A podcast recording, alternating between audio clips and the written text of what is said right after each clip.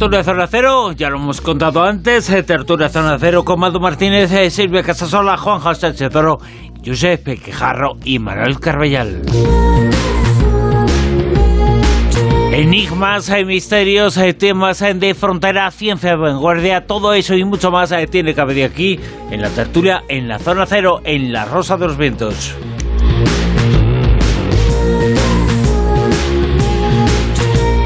Nos interesa mucho, mucho, Mado Martínez, eh, todo lo que tiene que ver con la, en este caso, la muerte lúcida con los fenómenos extraños eh, relacionados con la muerte, en este caso, la muerte lúcida. ¿Qué es lo que se ha averiguado? Un estudio súper interesante, reciente, la sensación de estar vivo de los muertos. Un estudio de la Universidad de Nueva York nos ha dejado pláticos porque lo que dicen los resultados del informe es que es posible tener alucinaciones y experiencias sensoriales estando muerto. Ellos querían responder a una de las preguntas de Sam Parnia, uno de los grandes investigadores también en el término de las experiencias cercanas a la muerte. Y eh, bueno, cuando una persona muere, o al menos cuando se certifica la muerte clínica, que es el momento del óbito, que es algo que también ha evolucionado a lo largo del tiempo, su conciencia no muere al instante. Viene a sumarse este tipo de estudios que especulaban sobre la posibilidad de que realmente la conciencia no fuera sincrónico al momento de la muerte o del fin del latido del corazón. Al contrario, la persona puede ver su vida pasar, sentir que sale de su cuerpo, una muerte lúcida, según las palabras del estudio, es como, como lo denominan, y, y, no todo es el latido del corazón. Y una de cada cinco personas que ha sobrevivido a una reanimación cardiopulmonar tiene lo que muchos denominamos eso, una experiencia cercana a la muerte. Y con esos individuos es con quienes han realizado este estudio y es con quienes se han dado cuenta de que realmente cuando se produce ese fallo, ese latido, esa, ausencia de latido del corazón, sí que hay una, una serie de, pensamientos lúcidos, de alucinaciones, ellos los llaman una muerte lúcida, una conciencia lúcida que está muy relacionada especialmente también con, los recuerdos, ¿no? Por eso de, los, de esos momentos en los que uno ve toda su vida pasar y todas estas cosas. Estas investigaciones eh, definen esa muerte lúcida como alucinaciones similares a las que se producen a causa del consumo de drogas otros dirían que las experiencias psicodélicas producidas por las drogas y otros estados alterados de conciencia, trance chamánico, experiencia fuera del cuerpo, meditación, estimulación craneal, episodio espontáneo o experiencia cercana a muerte, como experiencia mística y no como alucinaciones. Entonces, ¿dónde está la frontera entre una alucinación y un estado alterado de conciencia? ¿Estamos hablando de lo mismo pero usando dos idiomas distintos, porque yo me acuerdo de un estudio del doctor Sergio Felipe de Oliveira, un neurocientífico al que yo entrevisté cuando estuve en Valencia, que se dedicó a rebanar cerebros y estudiar mediante tomografía computerizada la relación entre la presencia de cristales de apatita en la glándula pineal con la mediunidad. Él hizo su tesis doctoral sobre este tema. En Nueva York, al otro lado del, del charco, había otro estudio muy similar, ¿vale? Solo que ellos, en vez de relacionarlo con la mediunidad, lo relacionaron con la esquizofrenia. O sea, ¿quién es quién en este tablero? ¿Son los mediums esquizofrénicos? ¿Son los esquizofrénicos mediums? ¿Son los esquizofrénicos mediums que no han sabido canalizar su capacidad extrasensorial y han acabado enfermando, como sugería Sergio Felipe de Oliveira, este hombre, este neurocientífico a quien yo entrevisté? ¿O por el contrario son los mediums esquizofrénicos infradiagnosticados? Y si los mediums son mediums y los esquizofrénicos son esquizofrénicos y ya está, a pesar de que en ambos casos haya una presencia significativa de cristales de apatita en sus glándulas pineales, pues estas son las dudas que todavía alimentan el debate, yo creo que esto va a dar buen debate aquí en la tertulia, sin desmerecer el poder de un estado alterado de conciencia, especialmente cuando tiene en nosotros efectos sanadores y curativos. Yo esto lo digo siempre en todas las conferencias, cada vez que me preguntan, si el Homo sapiens tiene un cerebro diseñado para tener estados alterados de conciencia, es porque hemos evolucionado para tenerlos, es decir, porque son adaptativos, es decir, porque nos ayudan a sobrevivir, nos ayudan a salir adelante, nos ayudan a lidiar con ciertos aspectos de nuestra vida como la, la muerte, la pérdida, el duelo, es decir, son una herramienta relacionada con la resiliencia que no podemos menospreciar, que nos ha acompañado durante milenios,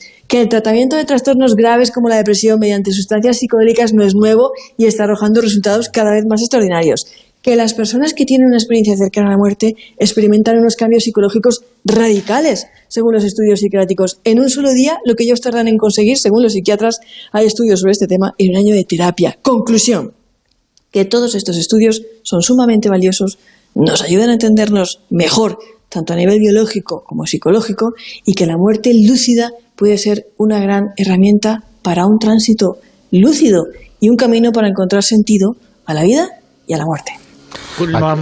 La, muerte, los muertos eh, tienen la facultad, en Manuel Carpellal, de entrar en contacto con ellos en los medios. En los medios han sido protagonistas en esta información. Y nos hacemos la siguiente pregunta. ¿Los medios son personas que tienen algún tipo de condicionante mental especial o son especiales en sí mismos y tienen en su bueno, en sus características especiales, una serie de dotes psíquicas que les hacen diferentes.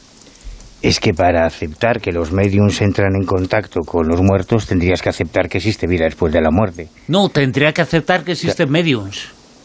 No, bueno, no, hay unas personas... Que aseguran eso. Ahí me quedo. Sí, pero mira, es lo mismo que ocurre con casi todo. Algo que yo he notado por todo el mundo es que dentro de los fenómenos místicos, en cualquier contexto religioso, ¿eh? la, la, gente, da igual que sean mediums, que sean país de santo, que sean un gans vudú, que sean cualquier tipo de, entre comillas, psíquico, dependiendo del contexto cultural en el que crece, en el que se ha formado, interpreta como fenómenos eh, sobrenaturales cosas que si se hubiesen dado en un laboratorio de parapsicología, pues le, dirían que son capacidades psíquicas intrínsecas y naturales. Pero dentro de ese contexto religioso se exterioriza el origen. Tú tienes un sueño premonitorio, pues has tenido un sueño premonitorio. No, para un país de santo, para un de santo, es que el orisha le ha hablado en sueños. ¿Entiendes lo que quiero decir, no? Entonces, desde esa perspectiva es posible que eh, algunas personas que creen en el origen... Desde esa perspectiva y también desde, desde otras en ese fenómeno, independientemente de con quién contacten, hay un fenómeno que se produce en ellos. independientemente de la interpretación que hablemos. Hay un fenómeno, ¿El fenómeno es paranormal o no? Por ejemplo, yo ya lo he comentado alguna vez, yo en la cabecera de mi cama, en mi dormitorio, en mi casa, tengo un monet hecho por José Medrano. Sí. Es un cuadro físico, o sea, es real, existe, es un cuadro que está, está en mi dormitorio. Teóricamente, no lo pintó Medrano, lo pintó el espíritu de Monet a través de sus manos. ¿Cuál es el fenómeno? Hay un cuadro, pero ahora hay un fenómeno. El fenómeno es la habilidad, la habilidad de pintar según las características del pintor fallecido. Pero yo creo que eh, esto va por, por, por, otra por otro cauce, porque lo que nos está hablando Mado está más en lo que yo llamaría un sistema de protección natural frente a la muerte, lo cual a mí me angustia personalmente porque parece que si esto es un mecanismo natural para facilitar el tránsito, es que eso debe ser chungo y la naturaleza ha puesto ese mecanismo para que se suavice. Y eso a mí me preocupa. Casi me preocupa más que, existan los espíritus, fíjate lo que te digo, porque augura que el final no va a ser tan bonito como nos lo ha pintado. Pero aceptando que las visiones que se producen puedan ser objetivas, ahí sí entras en una dimensión desconocida, que es abordada desde distintas perspectivas. Tienes razón, la religión lo ve de una manera, la parapsicología lo ve de otra, la ciencia lo ve de otra. Hemos hablado de esquizofrenia, hemos hablado de, mística o de visiones místicas o experiencia mística y hablamos de espíritus. Tres formas distintas, y hay muchas más, para abordar una misma historia. Ahora, ¿cuál es la verdad? ¿Es un mecanismo natural? ¿Es realmente una visión exógena? ¿O realmente es algo que está aquí dentro y que nos facilita el tránsito Yo creo que esa duda era planteable, por supuesto, hace falta mucho más, mm, hay, que replicarla y va a ser muy difícil, pero justo el año pasado comentamos que como por primera vez se había conseguido una lectura eh, electroencefalográfica completa de una persona en el momento de morir casualmente, anecdóticamente, lo hemos comentado, es la primera vez en la historia. Se había especulado mucho con los tanatonautas, con la posibilidad de generar artificialmente una parada cardiorrespiratoria y ver lo que pasaba en el cerebro. Eso es ilegal, y a ver quién es el anestesista y el médico que se atreve a hacerlo. Pero pasó con un enfermo que estaba conectado al electroencefalógrafo, le dio un paro cardíaco, se murió. Y está todo el registro. Y ese registro se ha estudiado y se ha publicado. Y lo que dicen los investigadores es que al contrario, que se activan áreas del cerebro que precisamente facilitan ese tránsito y que podrían explicar muchas de las descripciones que se hacen en las ECM. Pero como siempre hablamos de ECM, experiencia cercana o experiencia de cuasi muerte, no experiencia después de la muerte, porque todavía no tenemos definido qué es la muerte, así que nadie ha vuelto del más allá. Hemos estado cerca, hemos estado ahí rodeando el, perímetro del área, pero todavía no hemos llegado. Pero sí tenemos ya un electroencefalograma que te dice qué es lo que pasa en el cerebro cuando morimos. Y eso cambia totalmente el panorama. Eso de que nadie ha regresado, una de las noticias eh, de estas descartadas, de las que proponemos y a veces no salen, hablaba de un tipo en, en la India que ha estado seis horas dentro de un congelador de la morgue y ha vivido, para contarlo. El año pasado. ¿Cuál es el problema? El problema es que los daños cerebrales que devienen de estar seis horas en un frigo, eh, pues son tales que no, no va a poder contar qué es lo que hay en el más allá, porque ese sí que literalmente ha regresado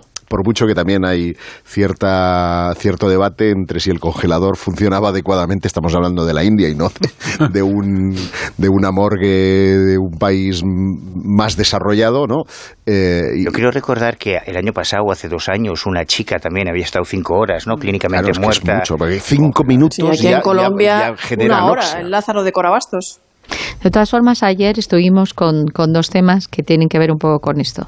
Por un lado, entrevistamos a, una neurocientífica eh, muy experta y entonces comentaba sobre el asunto de las zonas que se activan, de, los encefalogramas y muchas cosas. Y entonces ella dice que es muy difícil porque eh, es verdad que se estudian, pues se puede cortar, se puede mirar eh, que es muy difícil por las zonas que se activan o no se activan ver realmente si una persona es más inteligente que otra, si, si, si mm, tiene, eh, pues por ejemplo, esto que estás diciendo, aunque se muriera esa persona y se le activara, otra, eh, se le activara esas zonas, a lo mejor otra persona se muere y, reacciona de otra manera. O sea que la lectura esa, hoy por hoy, científicamente, es muy complicada. Falta más casos, hace falta voluntarios que si quieran morir conectados a un encefalógrafo para pues, poder... Y, y perdón, perdón, solamente una cosa. Y, y ayer estuvimos hablando también con, con Miguel, que estuvo... Eh, eh, trayendo casos de, de, una doctora también que, que ha estado con, con, personas con experiencias cercanas a morir, sobre todo con eh, como que ven, ¿no? Cuando eh, vienen familiares o en un momento dado. Entonces decía esta, esta doctora que, que, tenía también mucho que ver un poco lo que tenía eh, en la mente la persona, que si se iba tranquila, no tenía remordimientos, no tenía, era como que veía más fácilmente a alguien que, que le daba tranquilidad, como que hablaba, pero que si tenía algo como un poco más un resquemor o, o, que se comía un poquito la cabeza o algo que no había hecho bien, que entonces, pues que veían un cuervo, que veían como un animal que les... O sea, que veían ya cosas... Eso es, cosas chungas. entonces, claro, es que es, es, que es muy, muy subjetivo. Da la impresión de que pues la muerte es distinta para cada uno. Pues sí. Lo cual ya es muy significativo. Pero yo recuerdo una descripción de un testigo... Sí, es como que cada uno la vive a su manera, pero yo recuerdo una descripción de un testigo de CM que a mí me impresionó mucho porque me pareció brillante, me pareció lo más razonable que me han contado, que él decía que la muerte, que, que el más allá era un estado mental. O sea, entonces él decía, coincidía con la descripción típica del túnel de luz, el ser final, tu vida proyectada como en diapositivas y tal, y decía que en ese momento, en ese momento en que tú estás viendo toda tu vida, no, no, no hay un juicio del más allá, no hay un barquero de Caronte, no hay, no, no pesa en tu alma. Tú eres quien juzga tu vida. Y como tú eres el único que conoces todas tus miserias y todas tus virtudes, como tú eres el único que sabe todos tus secretos, todas las cosas buenas y malas que has hecho, él decía que eres un juez inflexible y que dependiendo de las cosas malas que hayas hecho, vas a sufrir ese arrepentimiento tremendo, que esa es la parte del purgatorio, digamos, o, lo que se habría descrito como el infierno. Te autoflagelas. Claro, claro, y a mí me parece brillante, me parece brillante porque nadie va a ser más justo que tú mismo con tus... A mí me parece que el, factor diferencial en las ECMs es que todo lo que serían justamente lo que está comentando Manuel del estereotipo, pues lo del túnel, eh, la sensación de plenitud, la aparición de familiares, eh, lo del PowerPoint, ¿no? las diapositivas y todo eso, eh, todos esos elementos hoy en día se pueden conseguir en vigilia forzándolos a través de, técnicas psicológicas o de ensayos clínicos que se hacen. Entonces, después la sensación autoscópica se puede inducir a través de aplicar determinadas eh, partes del cerebro y tal, o con ingesta de drogas o con no sé qué. Entonces, lo diferencial para mí, para esa esperanza que decía también Josep de que haya algo más, es la deslocalización de la conciencia, que realmente podamos obtener información por un canal que, no sea el, sensorial habitual ¿no? que, entendemos. Si eso se, se consigue demostrar, ahí me parece que sí que hay algo diferencial, porque todo lo demás se puede la experiencia fuera del cuerpo, es decir, la parte asociada a las experiencias cercanas a la muerte en las que hay visión que tú puedes objetivar, tú puedes objetivar eso. Aquí se han hecho algunos proyectos, el proyecto Aware que lo que hacía era encima de una estantería, pues colocar unas determinadas eh, láminas, ¿no? En, en, una, en una sala de operaciones. Eso para mí es lo crítico. Si se consigue eso, hay esperanza de que tengamos algo. Porque creo que de momento todo lo demás, bueno, Mado sabe mucho más que yo de esto, pero todo lo que son los rasgos típicos, yo creo que más o menos se consiguen o en situaciones de vigilia normales y no críticas como es, la muerte, ¿no? Y que y por lo que cuentan aquellos que lo han sufrido pues, consideran que son muy equiparables a lo que luego ha habido gente que ha tenido las dos cosas o que se las ha inducido, gente que ha experimentado ECMs y a la vez luego se le ha aplicado, se le ha activado determinadas partes para ver si y, reconocen que suelen ser a veces procesos muy parecidos. Y en el más allá, al otro lado de la vida, Manuel, ¿existe el área 51? Aquí está te entra muy mal, ¿eh? Estamos perdiendo facultades. Aquí en el área 51. El extraterrestre era de si, ya, si, ya, te penaliza Manuel... Ah, no, en más allá existe el área 666 más que el 51. Lo es que el área 51... Pero nos interesa el 51 ahora, Sí, sí, ¿eh? sí, no, no, la 51 está, vamos, esto es un no parar. Lo cual ya me empieza a parecer sospechoso que en la misma semana, en la misma semana, se publiquen tres noticias diferentes, que no tienen nada que ver entre ellas, eh, en torno al Área 51 pues ya sabes, o documental, o libro, o serie que está Sí, no sé, suena... O, que quieren que vaya al turismo. Están preparando ya el... turismo, precisamente, no creo. Suena sospechoso, no sé, o, que se quiera desviar la atención, no lo sé, no lo sé, pero hay varias noticias. Dos de ellas hacen alusión a dos eh, testimonios eh, de supuestos militares y de supuestos agentes de la CIA que en su lecho de muerte han hecho, han confesado la verdad. Uno de ellos, eh, aunque la información se ha publicado ahora, en realidad en ambos casos se trata de testimonios recogidos ya hace años, uno de ellos en 1998 por Linda Milton Hall. Madre mía, pues anda que no han tardado.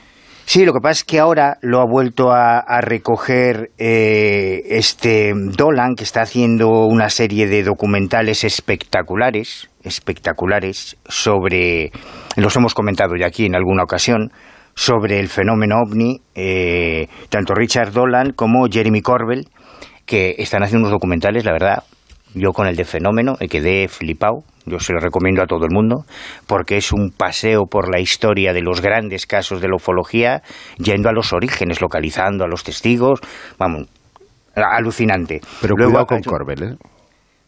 Ya, bueno, a mí me gustó mucho el poder ver la cara de eso, los, los, autores de esas fotos que has visto en todos los libros de ovnis y de repente ponerle cara y ver al autor explicando la historia, evidentemente que hay que tener cuidado, ¿no? Pero me parece que ha hecho un trabajo espectacular. Yo, no lo digo tanto por eso, sino porque, y ojalá me equivoque, ¿eh? va un poco del palo de William Moore, ¿te acuerdas del famoso William Moore y la desinformación desde dentro? ya, ya, ya. Pues por eso digo que me extraña un poco estas tres noticias. Bueno, Área 51. Hay dos que, eh, presentan dos testimonios diferentes de dos supuestos funcionarios de la Agencia Central de Inteligencia y de la Fuerza Aérea Norteamericana que aseguran que en 1947 ellos estuvieron en Roswell y vieron una nave alienígena y vieron a los pequeños marcianitos, a los pequeños grises.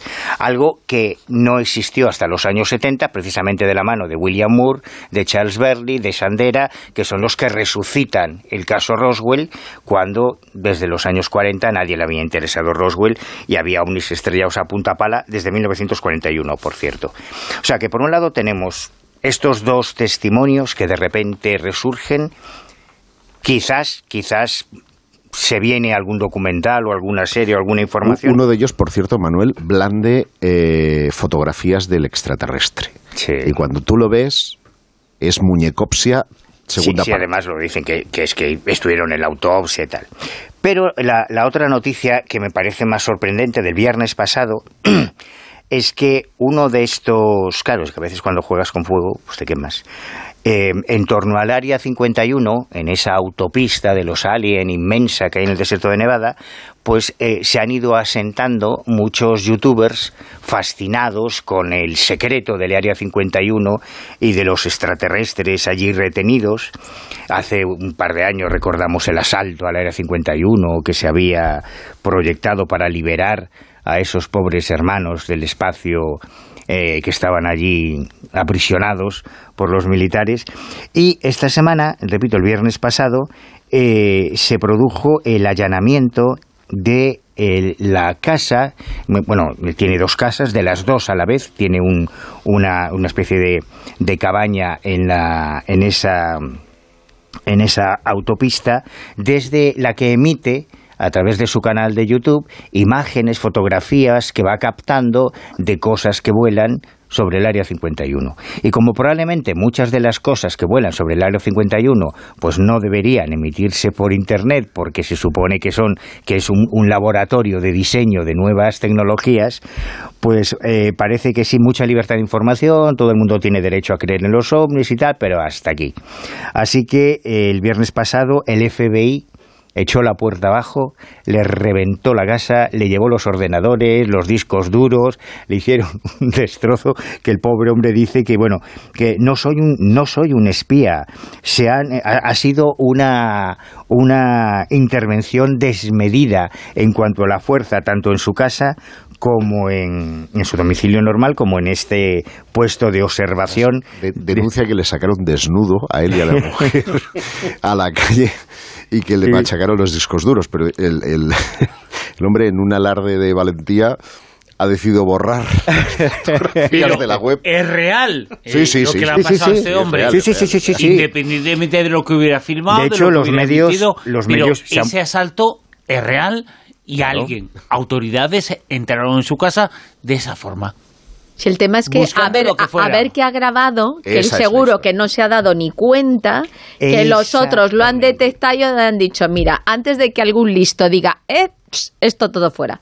Aquí no hace mucho tú entrevistaste al piloto este español que vio Sí. ahí unas cosas muy raras en el Área 51, aquí mismo, ¿no? Miguel Labrador, es que en el Área 51 hay cosas muy raras. En el Área 51 se desarrolló toda la tecnología STIL. En, el raya- en el Área 51 se fabricaron los primeros aviones invisibles al radar con, con un protocolo de seguridad espectacular. Y había testigos, claro, que fotografiaban y ovnis triangulares. igual ha filmado algo, o Claro, fotografiado pues- algo, pues visto igual ha algo pillado- que forma parte de esas eh, tecnologías ahora mismo en 2022. Sí, pero es triste que en un país que presume de ser la cuna de la libertad de expresión y la democracia, cuando tú, por accidente o no, has conseguido una prueba de lo que a ti te parece, podían haber optado por desacreditarle diciendo que aquello eran ovnis, o, pero no, han Hombre, optado por entrar en su casa. Tal y como está la situación en Ucrania y con Rusia, a mí me da que ya no están para muchos, para muchas diplomacias. Aquí han cortado por lo sano y sobre todo me da la impresión de que lo que han querido es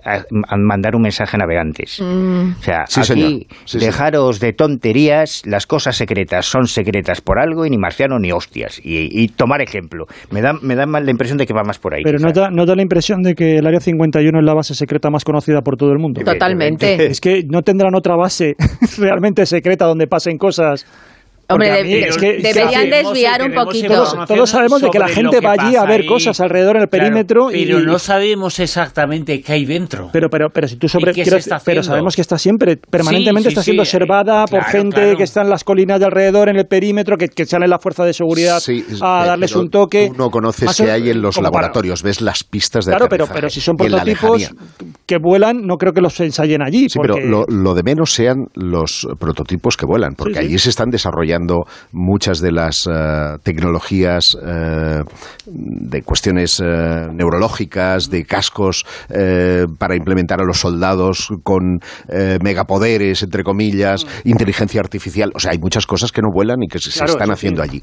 Y lo que yo siempre digo, eh, lo interesante no es la 51, es la 50, la 49, porque existieron todas esas bases, muchas de ellas fueron en el periodo de la Guerra Fría y sirvieron para las pruebas de misiles, el caso de la vecina Sands, por ejemplo, eh, para llevar a cabo esas pruebas balísticas, pero hay también un área 52 y hay una 53. ¿Qué se está haciendo ahí? Y la 52 es especialmente interesante porque allí sí se están probando eh, prototipos de vuelo muy espectaculares, muy raros. Muy recientemente trascendía a las redes una con forma de campana que recordaba aquellas eh, imágenes eh, que supuestamente eh, tenían que ver con los nazis y los prototipos de la, del ovni este tipo campana. Ahora no recuerdo el nombre exacto que, que- que tenía. Sí. Y, y se está desarrollando en 2022 en, en el área 52. Pues, oye, que a lo mejor es interesante, ¿no?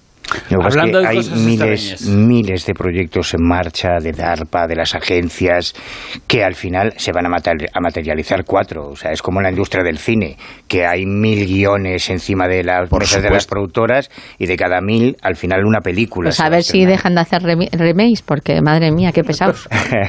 Hay hablando de cosas extrañas y misteriosas, eh, con Almodía Rosavientos, eh, el ojo crítico, Manuel Carvallal, acaba de poner en Twitter, Almodía Rosavientos, un vídeo. Manuel, tú no decías que los teléfonos móviles... No, No, pero es transcomunicación, es una Ah, psicoimagen, ¿eh? No, Yo no sí, sé dónde sí, ha. Nadie, salido. nadie estábamos ahí cuando hiciste la Ah, Sí, va- y yo, vale. yo creo que si lo oís con auriculares se oye una voz por ahí diciendo algo. ¿Ah, sí? Sí, sí, sí. Mierda de Navidad o algo así se Vale, oye. vale, vale. Sí, sí, me ha parecido oírlo. Bueno, con Almodía Rosavientos está esa información, está ese vídeo, esas imágenes en directo de lo que son los estudios en la tertulia. En la tertulia que se te ve con un árbol de Navidad al lado, macho. ¿Ah, sí? Para que digas, sí, sí. Pues bueno, hombre, no pasa nada. A mí me gusta la Navidad. Ya, ya, a la Claro. plancha. Sí, a la sí, plancha. a la plancha, dice. Bueno, que seguimos hablando de el más allá, seguimos hablando de objetos eh, desconocidos o de objetos que se encuentran, bueno, objetos interestelares. Josep. Sí, yo creo que todo el mundo se acuerda eh, de Oumuamua, ¿verdad? Eh, ese objeto interestelar que habría llegado de algún punto muy, muy lejano de la galaxia. Esto me recuerda a la Guerra de las Galaxias, que duda cabe. Bueno, pues eh, todos sabemos que eso supuso una gran frustración para los científicos. Me estaba acor- no sé, de repente yo me acordaba del rec. Del, del asno. Falta mucho, falta mucho para el sitio muy, para el reino de muy, muy lejano.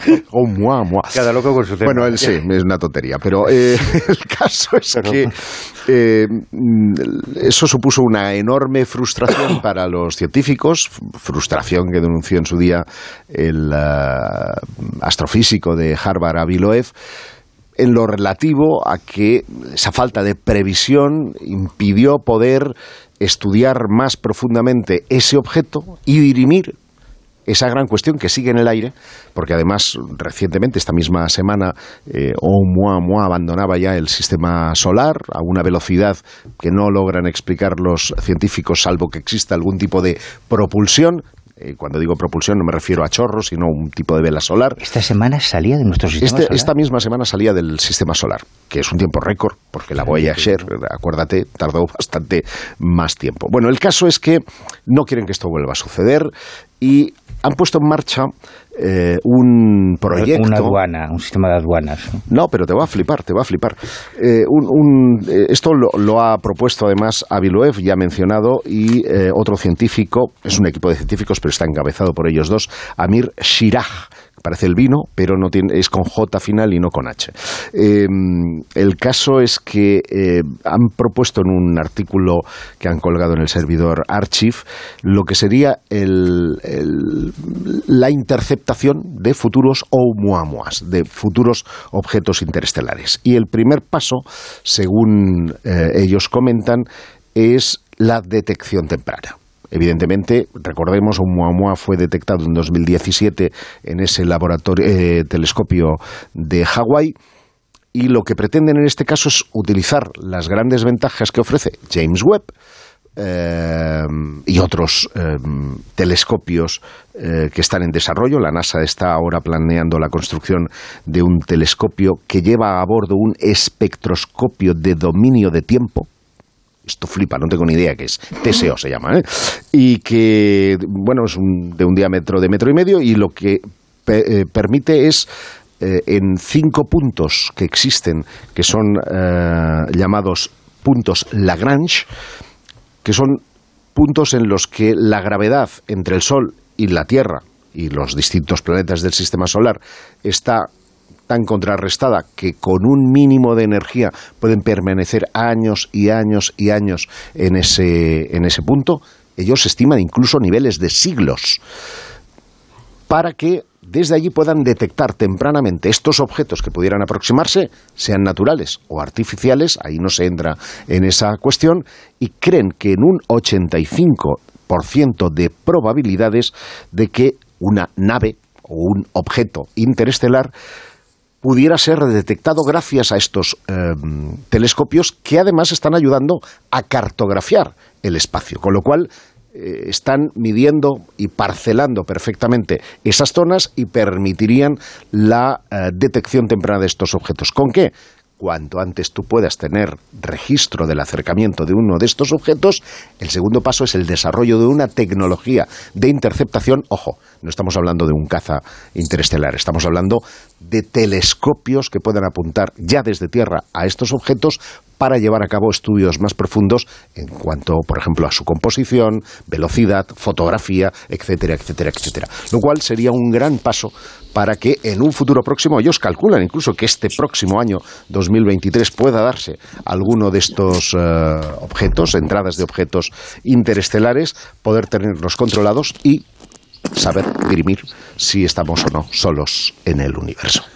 Una noticia que puede darse en el futuro también es la existencia de la utilización que pueden disparar incluso contra delincuentes en San Francisco.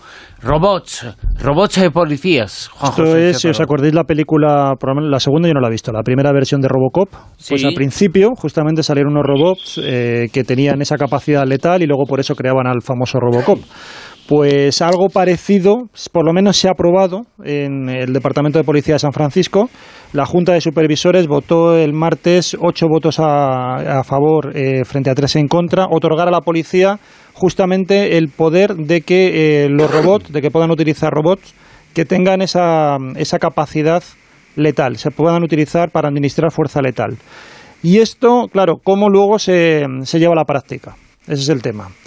Pues es que todo esto viene de un precedente. Hace seis años en Dallas, la policía tuvo que intentó reducir a un francotirador, un francotirador de estos típicos americanos, que en el ejercicio de sus disparos se cargó cinco agentes. Y no había manera de, de poder acabar con él. Estuvieron ahí enfrentándose las autoridades contra el francotirador durante una hora. Y ya desesperados, los oficiales lo que hicieron fue coger un robot, de estos que utilizan a veces pues, para diferentes, con, con un brazo extensible, que utilizan pues, muchas veces para... Eh, desactivar, explosivos. Exactamente, manipular a distancia. Lo que hacen es que en esta ocasión no desactivaba, sino que llevaba una bomba. Entonces llevó un explosivo, lo acercaron el robot a donde estaba la posición del francotirador, que estaba ahí en un, en un sitio inexpugnable, y lo que hicieron fue detonar el robot a distancia. Se cargaron el francotirador y se acabó, se acabó el problema. Claro, se acabó el problema del francotirador, pero se abrió un debate público impresionante, y aquí tenemos un robot con fuerza legal, pero que en aquel momento ni había ningún tipo de marco legal ni nada por el estilo. Fue una medida, como digo, improvisada, desesperada, para cargarse al tirador. Ahora, esto es lo que se ha probado. Se ha probado que en ocasiones extremas los agentes humanos puedan coger y igual que los agentes humanos se les autoriza que puedan matar personas, pues aplicarlo a este tipo de, de robot. ¿Qué es lo que ha dicho un portavoz de la Policía de San Francisco? Que en principio no tienen pensado ni comprar ningún tipo de dron, que también se están haciendo, drones urbanos que puedan ser utilizados para, por las autoridades, las autoridades para este tipo de, de cuestiones, para acciones policiales. No están pensados tampoco en equipar con armas de fuego a, la, a lo que son los, los robots, tampoco poseen robots armados pero en principio sí que quieren tener este amparo por si ocurre en este tipo de circunstancias, o sea, siempre han, además han, utilizado un poco como referencia, por lo menos en las declaraciones públicas que yo he leído en prensa, han utilizado la referencia del caso de Dallas para que no pase lo de entonces, que por lo menos ahora sí que tengan un, un amparo, ¿no?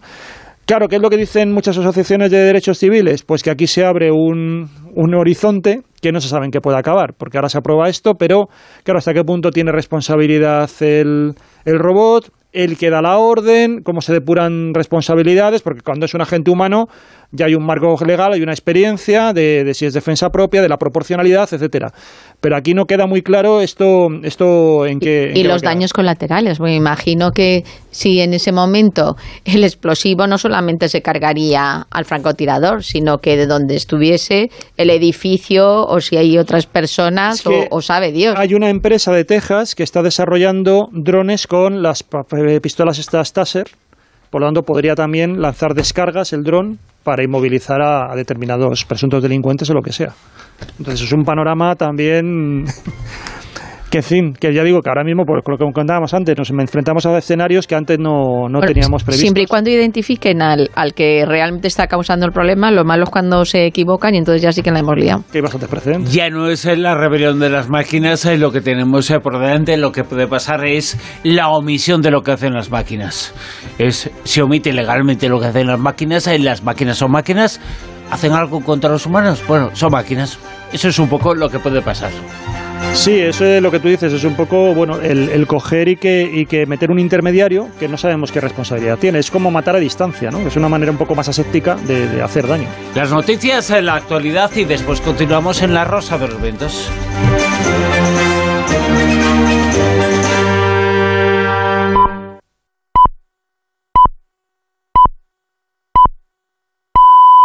Son las dos, es la una en Canarias. Noticias en Onda Cero. Buenas noches. El Parlamento Europeo inicia hoy lunes su último plenario del año, marcado por el Qatar Gate, el escándalo de presuntos sobornos de Qatar a eurodiputados y miembros del Parlamento Europeo, por el que han sido imputados cuatro de los seis detenidos desde el viernes. Entre ellos se encuentra una de sus vicepresidentas, la griega Eva Kaili, y un antiguo eurodiputado italiano. Se les acusa de delitos de participación en organización criminal, blanqueo de capitales y corrupción. Qatar ha manifestado su rechazo a cualquier intento de asociarlo con acusaciones de mala conducta. Asegura que cualquier asociación del gobierno de Qatar con las denuncias es infundada y gravemente mal informada.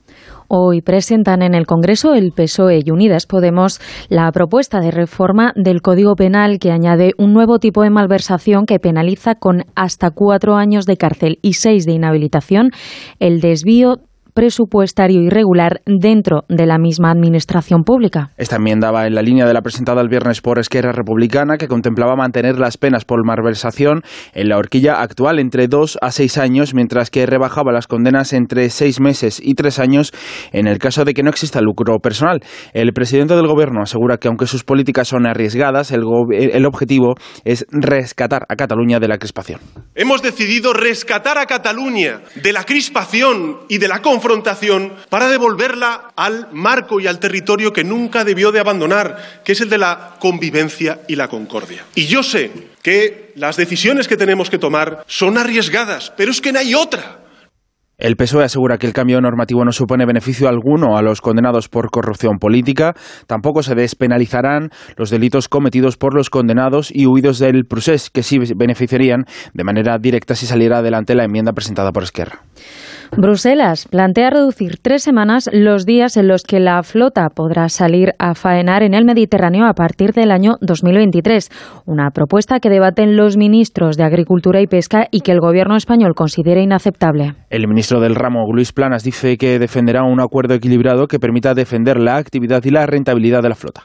Hay un incremento de las posibilidades de pesca, tenemos que aprovecharlas. Es, yo creo, una situación absolutamente lógica y, como decía antes, la clave de la política pesquera común es el equilibrio entre rentabilidad y sostenibilidad. Y eso es lo que tenemos que, que defender y defendemos. También pide un aumento en las cuotas para la merluza y planas y confía en que tras ocho años de recortes, gracias a los datos científicos favorables, se incrementen las posibilidades de pesca para esta especie. Y en Estados Unidos, la cápsula Orión ha llegado a nuestro planeta tras 25 días de viaje y ha cerrado con éxito la histórica misión no tripulada Artemis 1. The latest chapter of NASA's journey to the moon comes to a close. Orion, back on Earth. Es el momento del amerizaje de Orión en aguas del Océano Pacífico frente a Baja California. El éxito de la misión acredita el primer paso de un sistema seguro de transporte de seres humanos entre la Tierra y la Luna. Los planes de la NASA son enviar la Artemis 2 en 2024 y al año siguiente la Artemis 3, en la que los astronautas tocarían el suelo del satélite por primera vez desde 1972, que fue cuando lo hicieron los enviados a la Luna con la misión Apolo 17. Y en la actualidad deportiva, hoy lunes va a tener lugar la presentación de Luis de la Fuente como seleccionador de fútbol, tomando el relevo de Luis Enrique de la Fuente, que hasta ahora era seleccionador sub-21. Se proclamó campeón de Europa sub-19 en el año 2015 y en 2018 fue medalla de oro en los Juegos Mediterráneos con la selección sub-18. Así, la Real Federación Española de Fútbol apuesta por un técnico de la casa para dar continuidad al proyecto que inició, Luis Enrique y después de quedar eliminados en el Mundial de Qatar en octavos de final ante Marruecos. Eso ha sido todo por ahora. Más información a las 3, las 2 en Canarias y en todo momento en nuestra página web ondacero.es. Síguenos por internet en ondacero.es.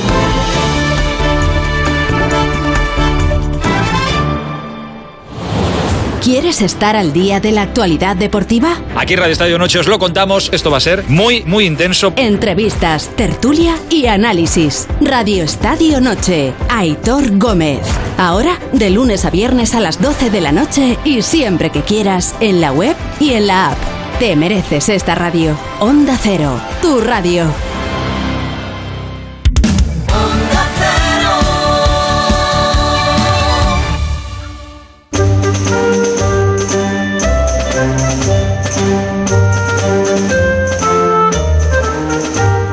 En Onda Cero, La Rosa de los Vientos con Bruno Cardeñosa.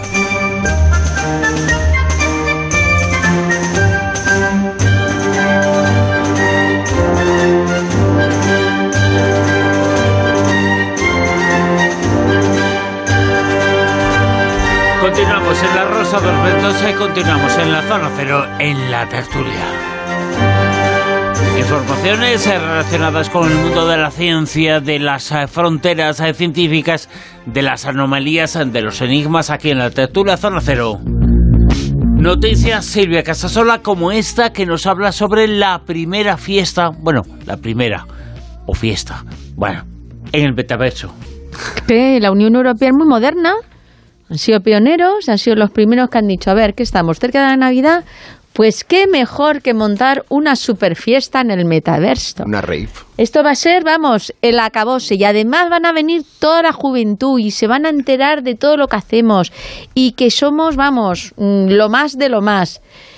Y mm, bueno, en teoría estaba muy bien, pero la práctica ha sido otra. ¿Cuántos han ido? Vamos a ver, bueno, no ha ido nadie. Porque lo, primero, lo primero y más importante, porque aquí hay que hacer varias lecturas. Se han gastado un pastizal, Sí. casi 400.000 euros en esta No, fiesta que decimos. El alcohol. La, la Unión Europea ¿Eh? lo ha hecho. Mm, eso es uno de los temas que, que hay que analizar. El tema de, de- el- a ver, el, el alcohol del metaverso, ¿qué pasa? Que era garrafón, que no, ha- no ha ido nadie. el el, ¿Cómo- cómo el DJ el o- alcohol en el- ¿Lames la pantalla? o no tengo ni te- idea, no tengo- pero oye, puedes imaginarte, puedes tomar de todo.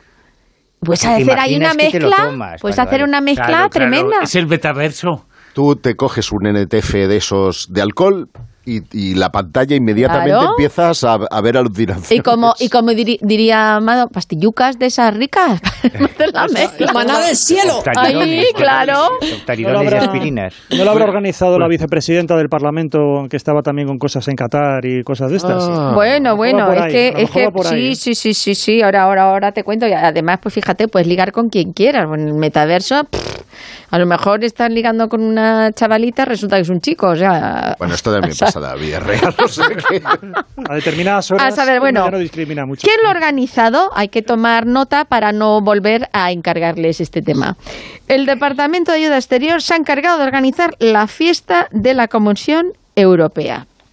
Eh, bueno, contactaron con, con una plataforma, con la plataforma de la página de metaverso Global Gateway, que no sé yo qué, mm, no sé qué, sistema de, de prensa o gabinete de comunicación tiene para comunicar el, el hecho, porque el asunto es que mm, su pretensión o su objetivo era que los jóvenes que están muy metidos en las redes, en metaverso y todo esto, pues que se enteraran del trabajo que hace la Unión Europea, que vieran cómo, cómo se realizan todas las cosas.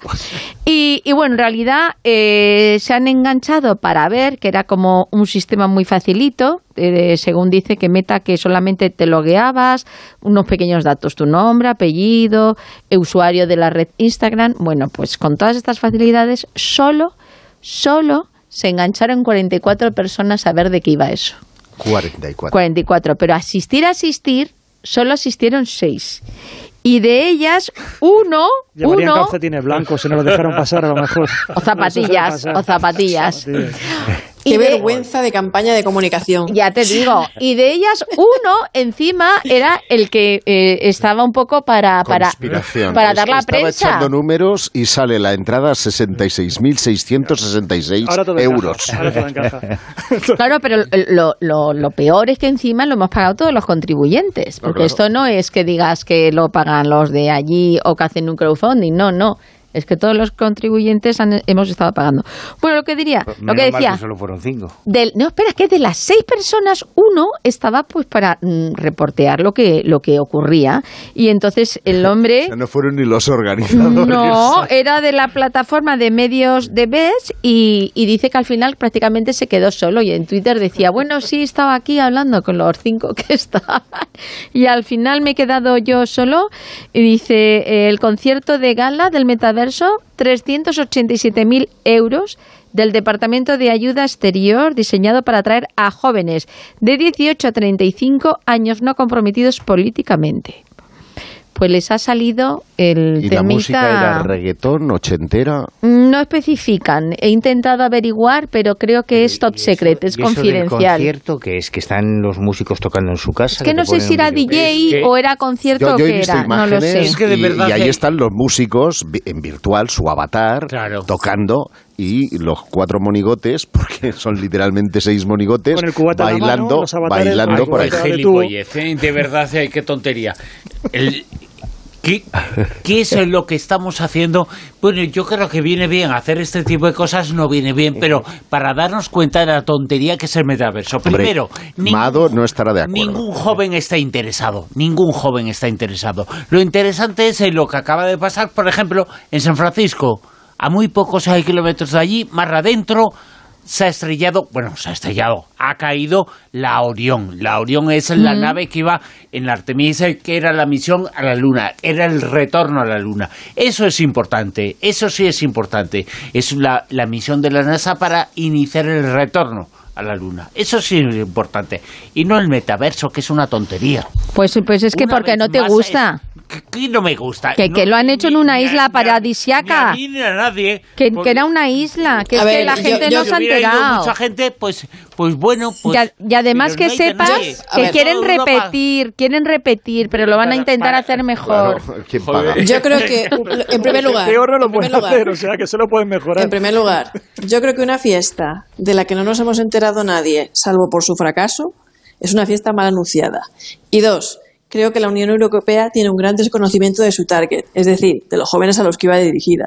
Hoy en día hay conciertos de holograma que triunfan, hay conciertos de audífonos silenciosos, es decir, que eso es la última moda ahora mismo Sí, también, en, en el, eh, que es decir, que tú vas a una discoteca y te pones unos cascos Es una fiesta silenciosa. Eso para los vecinos es muy de agradecer. ¿Vale? no Bueno, pero que quiere decir que cuando uno se lo monta bien y conoce a su target y hace una buena campaña de comunicación, se asegura de que vaya a venir gente. Pero es que esto ni siquiera ha sido noticia. Nosotros, si hubiera, Mira, si nos hubiéramos pero enterado todo eso que has contado son fiesta, cosas reales. Esto Pero, no Bruno, es si una cosa real.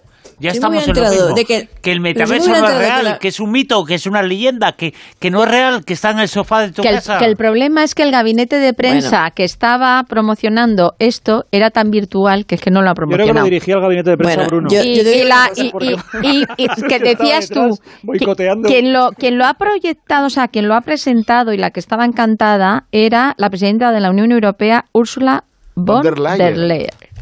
Así que ella sí ha debido ser de los cinco que ha ido y se la pasa también que, que quiere repetir. Yo creo que ni fue, si mandó un era el vídeo. target de las chicas. Pero vamos a ver. eh, a- ¿qué- A mí qué- me, qué- me- qué- me- primer- me extraña mucho. eh, evidentemente, Borderline está para otro tipo de cosas y le importan otro tipo de cosas y ni siquiera se ha enterado de que hay una fiesta en el metaverso. Es una persona más o menos inteligente, no, no va a acudir a eso. 300 mil millones va a invertir para ampliar estas infraestructuras. Esa que es lo la sepas. vergüenza, que, que hayan organizado y se hayan Que- gastado ese dinero. que no. eh, eh, eh, que vamos, es que esa es la vergüenza, que se hayan gastado ese dinero en hacer una, una, una fiesta que, que ni siquiera nos enteramos que ha habido fiesta. Yo me hubiera enterado que había una fiesta en el metaverso, habría ido, ya te lo digo yo. Y sobre todo lo habría dicho en la Rosa de los Vientos. Y te habrías llevado a Bruno y lo dejas allí, ya si acaso. En un rincón, en un rincón. Y el que empieza Bruno, esta sí, esta sí. Y ya sabes de qué, de qué iba la fiesta también, igual. Si es que Así, también en el era el la avatar ese que estaba ahí con el cubata solo, ¿no? En el mataverso, gran- en el mataverso, mata- El mataverso, él estaba en el mataverso. el en el mataverso metaverso. podría bailar, por fin, ahí lo podríamos ver bailar.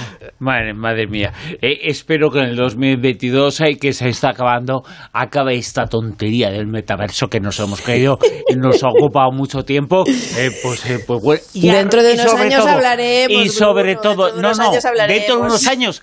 Habla con toda la gente que la gente incluso Que se inflama, mayor, que se inflama, la no le gente digas que eso, ha malo. invertido Escúchame. dinero porque ha escuchado cosas eh, Escúchame, habrá Hay gente mucha gente que escuchando se ha la rosa de los vientos cosas. en el metaverso. Sí, Acuérdate seguro lo que, que te sí, digo. seguro que sí. Estas navidades lo mismo hay belenes en el metaverso. Ay, ya sí, veremos. si no hay que exposición de belenes. Ya veréis En el cómo sí. 2023. Sí, sí, seguro que sí. Lo que hay es mucha gente escuchando la Rosa de los Vientos en su casa, por la radio, por el teléfono, por piezas normales. En eso hay que invertir. Oye, que No sepas que también no estamos existen. en Spotify, que me he encontrado el otro día. Eh, podcast, claro. Ah, mira. Spotify, claro.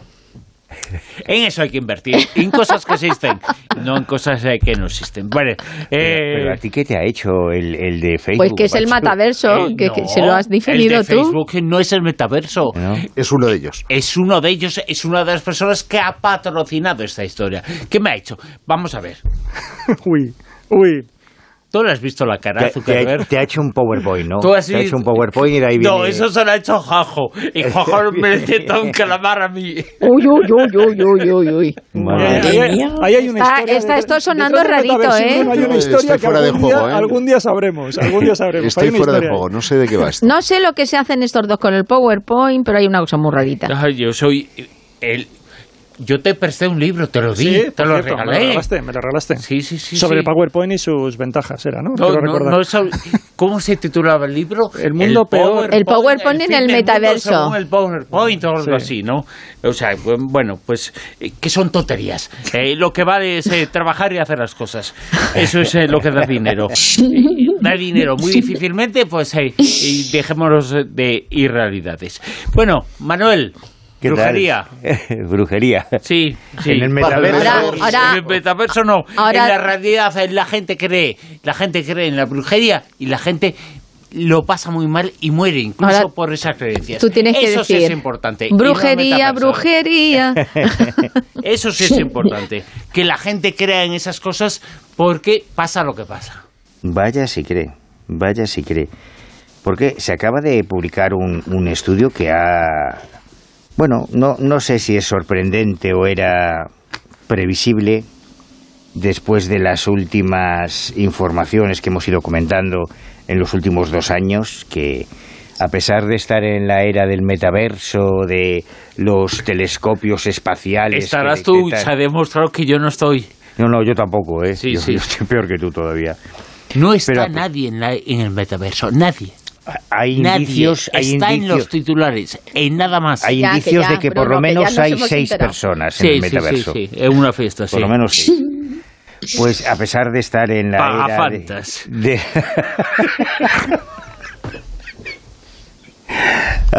Ni eso, porque no hay Fanta en el metaverso. Oye, te lo vas a llevar al nodo, ¿eh? Como siga así. Sí, sí, sí, es verdad, y lo dejo allí. El día que tenga 400.000 euros voy a montaros una fiesta en el metaverso que.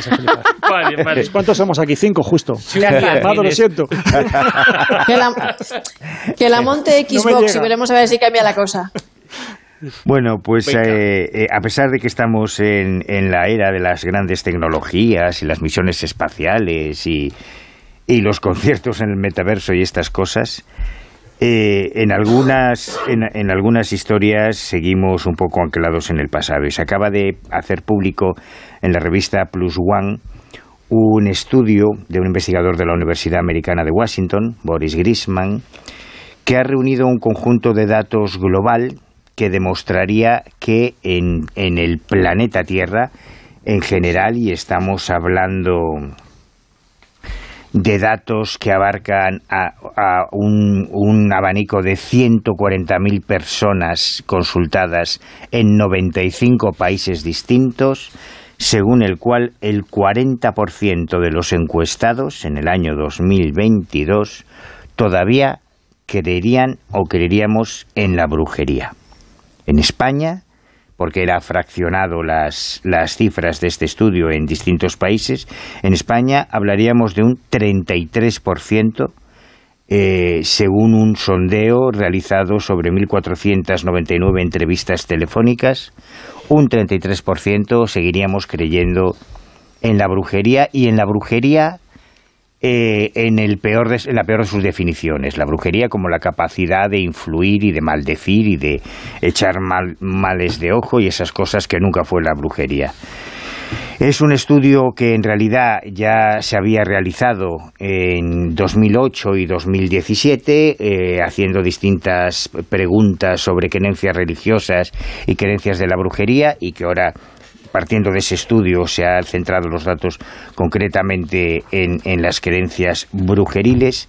Pero una de las cosas más llamativas al desglosar por países, por eh, nivel cultural, por nivel socioeconómico, eh, pues salen cosas francamente curiosas. Por ejemplo, que mientras solamente un 9% de los participantes en este estudio eh, domiciliados en Suecia informaron creer en la brujería, en comparación, en Túnez salía un 90% de creyentes en la brujería, que la verdad es que la diferencia es realmente llamativa.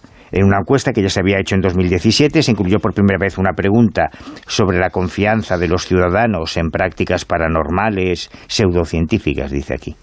Y los resultados indicaron que solo un 23,7% de los españoles confiaban en los curanderos, un 16,1% en los horóscopos y un 13,3% en los fenómenos paranormales. Sin embargo, un 33% sigue creyendo a fecha de hoy en la brujería. Y eso no debería ser un problema, que cada uno crea lo que le dé la gana, pero teniendo en cuenta el informe que emitió Naciones Unidas el año pasado, eh, notificando más de, creo recordar que eran 10.000 asesinatos de, de personas en 55 países en los últimos años vinculados a la creencia en la brujería, eh, realmente estas cifras pueden dar un poquito de miedo este 40% que aún cree que hay brujas, pirujas por ahí haciendo el mal. La verdad es que sí, eso sí es importante, ese tipo de creencias eh, sí provocan lo que provocan. Y es eh, importante que no exista esa creencia porque esa creencia genera lo que genera. Y nos lo has contado aquí esta noche y lo has contado en muchas ocasiones y lo seguiremos eh, contando aquí. Es una creencia que provoca una serie de cosas y una serie de efectos. O sea, vamos a contar más informaciones y más eh, noticias. Atención a esta, que es una historia, Juan José Chezoro, muy, muy llamativa. Es una historia que tiene protagonistas a unas gemelas y es una historia, atención a la gente, que esté muy atento a lo que vamos a contar, porque me parece algo verdaderamente llamativo. Sí, es una, una historia, como tú dices, un tanto rara, porque son dos gemelas idénticas, Kyla y Kelly Bingham, y estaban estudiando en otoño de 2016 eh, la carrera de medicina en la Universidad de Carolina del Sur. Se presentan a un examen de, de la carrera. Eh, es cierto que les toca sentarse al lado, pero tenían que trabajar sobre un monitor. Y cuando terminan el examen, pues si lo revisan, consideran los profesores que, que estaban evaluando esa prueba, pues que, han hecho trampa, que son que se han copiado, porque los exámenes pues tienen los mismos errores y los mismos aciertos. De tal manera que, que bueno, que directamente eso sale, sale a la luz.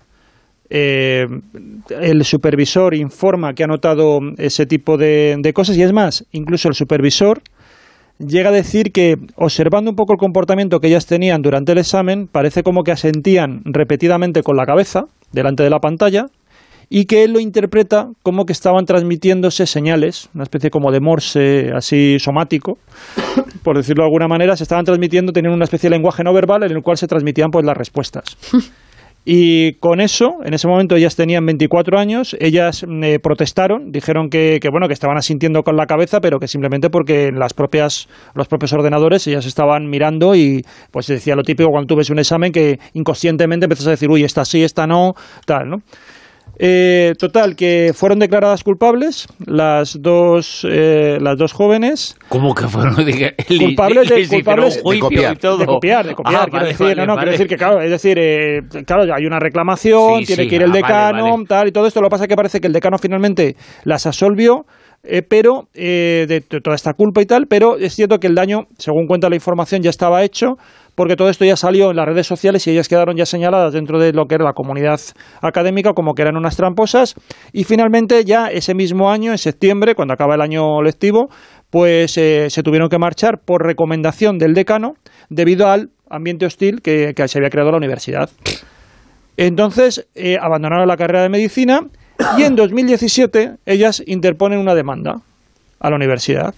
Y ahora se ha resuelto ya, se ha procedido al juicio y la han ganado y han recibido un millón y medio de dólares de gratificación por los daños y perjuicios de esto. Entonces, ¿qué es lo que le ha reconocido? Pues ella lo que, lo que han reconocido es, ellos empiezan, el abogado empieza a presentar una serie de pruebas. Primero, ante el jurado, empieza a mostrar que este tipo de puntuaciones idénticas o casi idénticas ya se ha dado en muchos exámenes del pasado. O sea que más o menos sus currículum académicos a lo largo del de, del periodo de bachillerato y tal, hasta llegar a la universidad, pues ha sido bastante parejo siempre.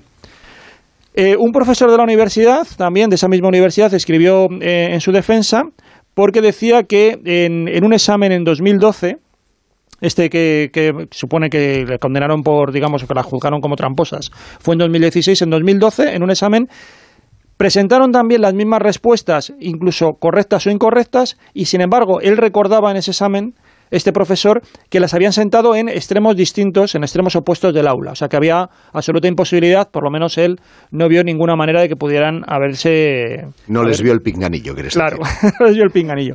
Pero ahora viene el elemento diferencial. Una psicóloga que está especializada en genética del comportamiento también testificó en el juicio. Y es la que ha hablado de que hay un entrelazamiento muy estrecho entre sus mentes. De tal manera que considera que estas personas, que ya es probable que sean gemelos y que ya conocía otra serie de casos de gemelos idénticos, que al parecer pueden compartir pues los gustos, las preferencias sociales, incluso tener logros académicos similares. Por lo tanto, se considera que es posible y por lo tanto, por eso digo que al final como no hay tampoco evidencias mayores de que hayan copiado ni nada por el estilo, y en función de todos estos, estos testimonios y estas pruebas que, que presentaron en el juicio, que realmente lo que ha ocurrido es que simplemente procesaron la información, digamos, de la misma Entiendo manera. que esos exámenes son de tipo test. No, no lo he encontrado en la, en la, en la- esta. Imagino que sí, porque era un ordenador, entonces no, no sé cómo sería. Imagino que sí, pues, el tipo de examen sería de tipo test. Pero el caso es eso, que, que ellas parece que procesaron, o que todo, incluso la, la capacidad para asimilar, de estudiar, no sé tampoco si estudiaban de la misma manera y tal. Pero lo que han ido es, como digo, buscando ejemplos en el pasado de una trayectoria académica muy similar y con, con resultados, errores y notas parecidas. Fíjate, o sea que son gemelos, inclu- gemelas incluso en el, en el, En el currículum académico. Sí. Incluso me estoy acordando de un caso, un caso en España investigado por la Sociedad Española de Parapsicología Los de Logroño, Manuel, ¿no? en Logroño, dos eh, gemelas, eh, dos chicas eh, que Bueno, pues cuando se quemaba y se hacía daño o se caía una, le dolía a la otra. Había una conexión entre ellas espectacular. Lo que pensaba una, las eh, consecuencias de ese pensamiento lo tenía la otra. Era una cuestión llamativa, muy llamativa. Incluso a ellas las invité a este programa. O sea, que si me están escuchando, por favor, que hablen y que rompan el silencio. Sí, yo también contacté con ellas en su día y fíjate que el caso de las gemelas de Logroño, eh, a pesar de toda la tradición extremadamente crítica y escéptica de la Sociedad Española de Parapsicología mm. y de su presidente durante tantos años, Ramos, Pereira, que no se creía prácticamente nada, él siempre ha mantenido que el caso de, de estas chicas, de estas niñas entonces, eh, para ellos no, encontraron ningún tipo de trucaje ni explicación y no es ni mucho menos un caso aislado. ¿eh? Yo he conocido varios casos de, de gemelas que han presentado eh, una casuística parecida. Me costó mucho encontrarlas, las localicé, se dedican profesionalmente más o menos a lo mismo mm. y bueno, pues hubo una serie de informaciones una de ellas, eh, una de las hermanas eh, escribió y dijo eso, evidentemente en su momento las molestaron eh, mucho, tuvieron que explicar muchas cosas y ellas no quieren volver a esa época, a ese pasado y recordar eso, no es que no quieran, sino las consecuencias sociales que eso pudo haber tenido. Pero fue un caso espectacular, un caso en el cual se comprobaba y se evidenciaba el hecho de que los gemelos los gemelos son como gotas de agua, que existe alguna conexión entre ellos, que hay algún tipo, algún tipo de vínculo que en este caso es el pensamiento, en el caso de las chicas estas, del examen parecido al de esas. Y además están estudiando la misma carrera y todo. Lo que habría que ver es si han seguido muy en paralelo, incluso los hábitos de estudio, todo ese tipo de cosas, pues sí que podría explicar que, ante un examen pues sean, tengan, tengan resultados muy parecidos. sobre todo si han hecho la misma chuleta. Eso, Eso podría ayudar también. Hay una. Bueno, siempre se ha dicho que los agujeros de gusano podían ser algo así como puertas en el espacio y tiempo. Qué mal gusto, ¿eh? Después de decir lo de la chuleta, meter los agujeros de gusano, no sé. Es la Agenda 2030, comemos todos gusanos. Pero no tiene nada que ver con los gusanos, es una denominación que existe para un fenómeno astronómico, los agujeros de gusanos, y uno de ellos, eh, Giuseppe Quejarros, ha abierto. Eh, bueno, para ser exactos, porque la noticia es un poco clickbait, ¿no? Eh, lo que se ha hecho es una eh, simulación de un agujero de gusano, pero los resultados son muy óptimos. Buraco de miñoca, que es como se dice en portugués, agujero de, gusano, y no sé por qué lo digo en portugués, porque la directora del estudio es eh, griega, ¿eh? pero... por, dominio de idiomas, ¿no? un portugués que nos esté escuchando. Muy complicado. Ahora que nos han eliminado los dos del, Mundial, pues por lo menos... Y si hay, si hay un griego que lo diga también, y que nos diga cómo se dice agujero de gusano en griego. Eh, será muy complicado seguro. Ella se llama María Espirópulu que no es una friki, sino que eh, realmente eh, es doctora en física en Harvard, becaria Enrico Fermi en la Universidad de Chicago, y todo esto fue antes de que se trasladara al CERN, donde desempeñó un papel clave allá por 2012 para el descubrimiento del llamado bosón de Higgs, ¿no? o la partícula de Dios. Y, la noticia ha saltado a toda la prensa internacional porque gracias a um, un uh, ordenador uh, cuántico que está en, en Santa Bárbara, eh, y que pertenece a Google, es el, bueno, ahí hay una competición muy importante entre IBM, Google y otras eh, em, grandes empresas por el desarrollo de los ordenadores más rápidos del mundo. Y parece que eh, esos 54 qubits del ordenador de Google, ese procesador que se llama Shikamore, eh, pues bueno, es capaz de realizar, para que os deis una idea, una operación eh, en solo 200 segundos de, un, de, lo que en una computadora eh, convencional pues tardaría aproximadamente unos 10.000 años en realizar. Se dice pronto. Madre mía. ¿Qué, pretendían, qué pretendían estos investigadores del Instituto Técnico de California? Bueno, pues querían reproducir lo que se conoce como eh, agujero de gusano, o también eh, llamado túnel eh, Einstein-Rosen o Rosen-Einstein, que es una anomalía matemática sobre el papel que descubrieron estos dos científicos allá por 1935 y que básicamente lo que hace es comunicar dos lugares remotos en el espacio-tiempo mediante una dimensión extra utilizando la gravedad. Eh, y, bueno, la ciencia ficción ha querido imaginar, y ahora se ha podido comprobar en esta simulación, que esa transferencia de información, que ese eh, paso entre universos es posible, eh, porque lo que han conseguido es transmitir información de forma instantánea y con un bloqueo de promedio a otro punto eh, eh, aprovechando lo que se llama principio holográfico. Y esto sí ya es un poco porno duro para entender, porque eh, cuando a menudo se habla de que el universo es un holograma y tal, todos nos imaginamos una cosa y no tiene nada que ver con lo imaginamos. El universo o principio holográfico es una hipótesis que trata de conciliar dos principios de la física hasta ahora irreconciliables. La mecánica cuántica de la, eh, eh, de la relatividad general. Esos dos principios, la primera, la cuántica, estudia las reglas de los átomos y de las partículas subatómicas y la de la relatividad general, que es la de Einstein, pues eh, cómo la materia y la energía deforman ese tejido del espacio-tiempo que genera la gravedad. ¿no? El principio holográfico lo que dice es que esa equivalencia matemática entre esos dos marcos eh, sería, por así decirlo, eh, como mantener el continuo flexible en el espacio-tiempo, que en realidad sería un sistema cuántico de partículas que están disfrazadas. De ahí viene lo de holograma, con lo cual mm, ahí nos perderíamos ya en, en, eh, términos un poco complicados de asimilar. Lo importante, es que gracias a un protocolo que llaman de teletransportación de agujeros de gusano, han conseguido pasar información por donde no debía de poder pasarse de un lado a otro, generando ese eh, agujero de gusano que es una simulación, insisto, pero que la información pasa.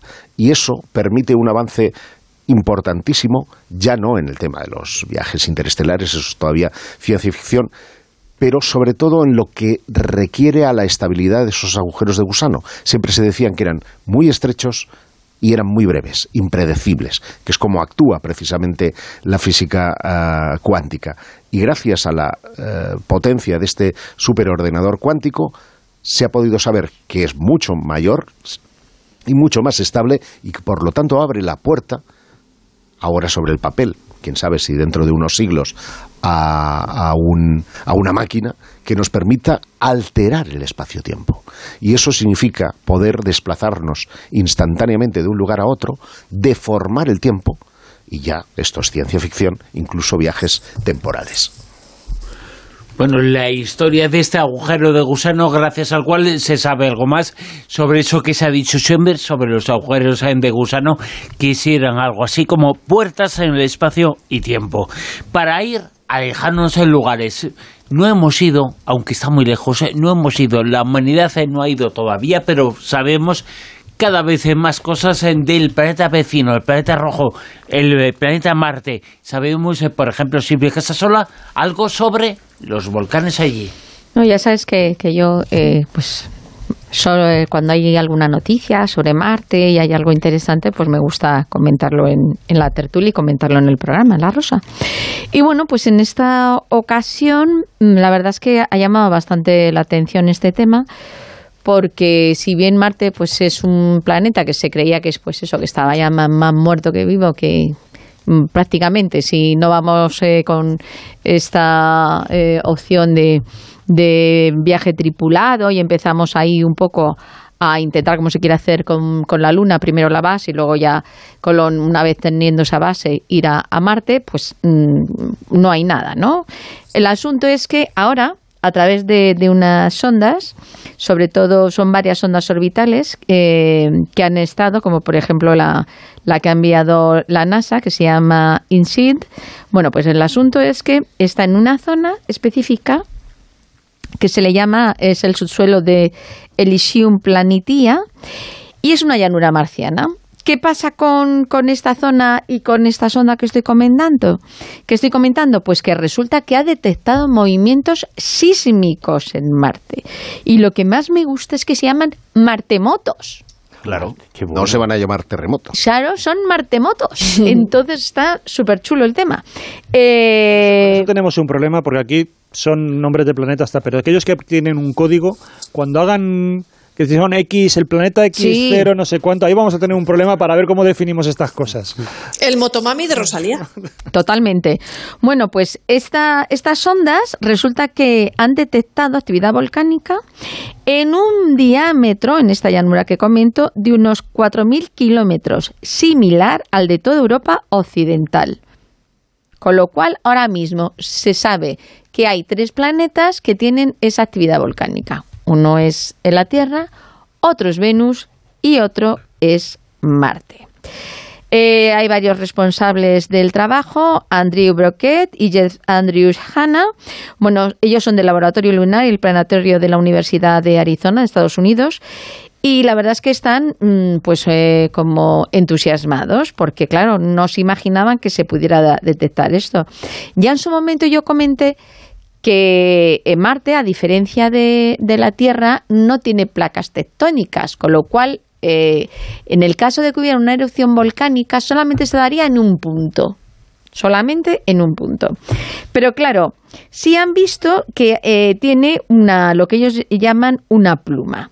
Y es una pluma de manto, que es como si fuera mm, esa lava que está interior en el planeta. Entonces dice que la pluma está entre 100 y 300 grados más caliente que el resto del planeta.